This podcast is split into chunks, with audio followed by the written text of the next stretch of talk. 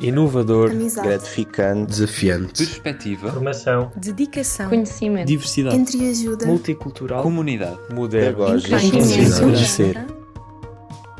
Isto é. Bem-vindos ao 17 episódio do nosso podcast e já estamos na reta final. Esperemos que estejas a acompanhar os episódios desse lado e hoje vais descobrir o Isto é Engenharia de Materiais. Eu sou a Madalena e hoje contamos com a presença do Miguel, guia do NAP, e da Sofia, ambos alunos deste curso. Miguel, conta-nos como foi a tua experiência neste curso. Eu decidi escolher este curso porque adoro Química e Física e queria imenso aliar estas duas áreas que é difícil de encontrar noutros cursos do técnico. Então, lá fui eu para materiais. Quando cheguei à semana de acolhimento, há uns valentes anos atrás, conheci logo a turma toda e a maioria dos professores que me deram aulas. Isto porque é um curso muito pequeno, somos só 25 a entrar por ano. E, como somos tão poucos, acabamos todos por criar uma ligação muito próxima.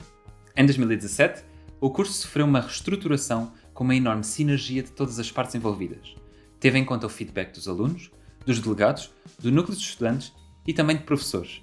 E, principalmente, preocupou-se com o que o mercado de trabalho procura num profissional com este curso.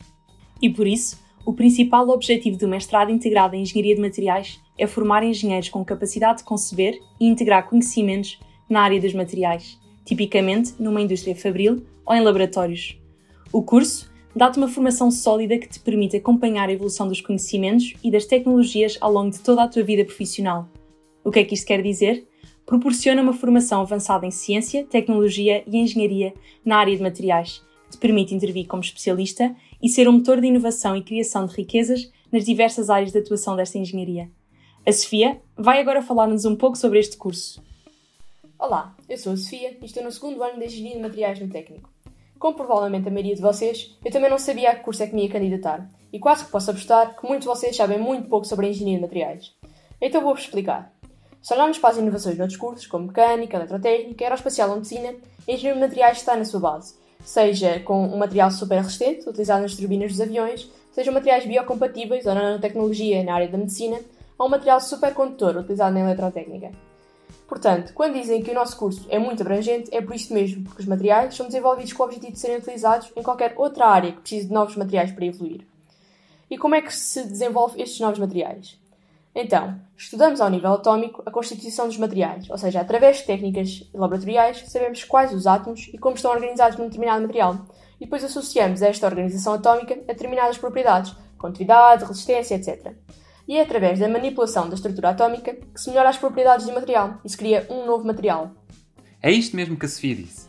Nos primeiros anos, estudamos maioritariamente Química, virado para a organização atómica da matéria e quais as propriedades de materiais que conseguimos obter consoante a sua organização.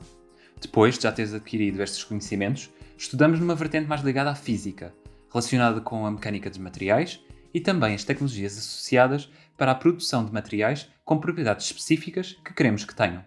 De certa forma, todos nós sabemos que o vidro parte quando cai, que alguns polímeros ou os famosos plásticos podem e devem ser reciclados, ou até mesmo que os metais podem suportar forças muito elevadas. Por isso, gosto sempre de dizer que todos nós somos pequenos engenheiros de materiais. Agora, a Sofia explica-te um pouco melhor como está organizado o nosso curso. Sendo um curso de mestrado integrado, tem 5 anos. Os primeiros 3 anos, a licenciatura, tem um pouco de tudo. Tens cadeiras comuns à maioria das engenharias, matemáticas, físicas e químicas, e depois tens cadeiras de base de engenharia de materiais, em que se estudam os diferentes tipos de materiais, metálicos, cerâmicos, polímeros, desde o seu processo de formação e a sua constituição, até às suas propriedades e qual a técnica utilizada para estudar. Nestes três primeiros anos, temos também uma boa componente laboratorial, sejamos nós a fazer as nossas amostras e a estudá-las em laboratório, como a visitar laboratórios de investigação, onde se utilizam técnicas mais avançadas. O mestrado em Engenharia de Materiais não tem especializações, o que te permite escolher, ao longo destes dois anos, as disciplinas e áreas que queres explorar. Algumas das disciplinas de mestrado são nanotecnologia, materiais naturais, reciclagem e valorização de resíduos, controle e gestão de qualidade, design e seleção de materiais, entre muitas outras. Depois de terminares o curso, irás entrar no mercado de trabalho. Sabes quais são as saídas profissionais mais comuns deste curso? Existem duas grandes áreas de saídas profissionais. A indústria, onde se trabalha, por exemplo, numa fábrica e se controla a qualidade dos materiais através do estudo de amostras, ou se estuda qual é o melhor material para uma determinada função. E a investigação, onde se desenvolve novos materiais para as mais diversas aplicações. É isso mesmo! Como engenheiro de materiais, vais poder trabalhar em 5 pontos fulcrais: na avaliação da estrutura e composição dos materiais, na investigação das propriedades à micro e macro escala, nos métodos de processamento e de fabrico, na seleção para aplicações da melhor combinação de materiais para um determinado produto e, por fim, o que agrega todos estes é a caracterização de materiais de modo a avaliar a resistência mecânica, química ou até mesmo à corrosão. Tudo isto, através da utilização de métodos experimentais, laboratoriais e de modelação computacional, poderás atuar nas mais diversas indústrias, como de metais, polímeros, cerâmica, vidros, compósitos, biomateriais, materiais avançados e ainda nanotecnologia. São imensas áreas. Algumas das principais empresas que contratam pessoas formadas nesta área são a Auto Europa, a BA Vidros, Inapal Plásticos, Corticeira Amorim, Vista Alegre, Vistion, TE Connectivity, a Cirurgia Nacional e muitas outras. Para além disso, também existe a possibilidade de seguir a área de controle e gestão de qualidade e também, numa vertente mais laboratorial, investigação e desenvolvimento. Engraçado como um curso tão pequeno, que é desconhecido por muitos, pode estar presente em redor de todos nós. Mas agora que já te falámos sobre o curso, é importante descobrir o que poderás e deverás fazer ao longo do mesmo. Sofia, o que tens a dizer? Nós temos 25 alunos por ano, somos poucos. Claro que temos cadeiras com outros cursos, matemáticas, por exemplo. No entanto, nas cadeiras de materiais somos só nós, o que é uma vantagem, pois podem imaginar que para um professor é muito mais fácil conhecer e dar aulas a uma turma de 20 e poucos do que a uma turma de 100.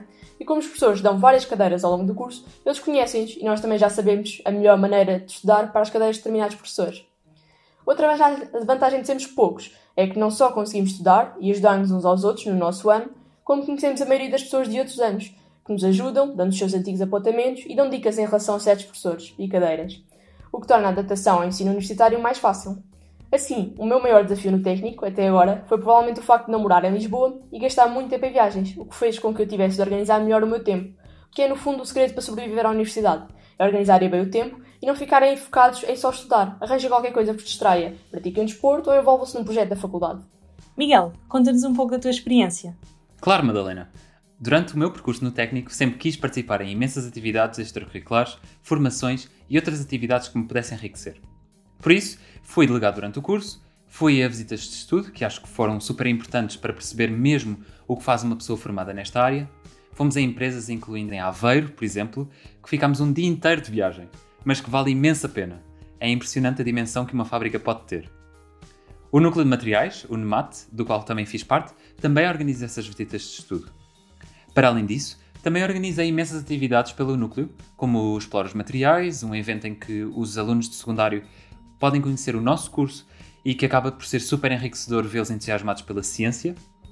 Também houve momentos de convívio, como o Arraial do Técnico ou até mesmo o Material Science Marathon, uma conferência que traz engenheiros de materiais de todo o país.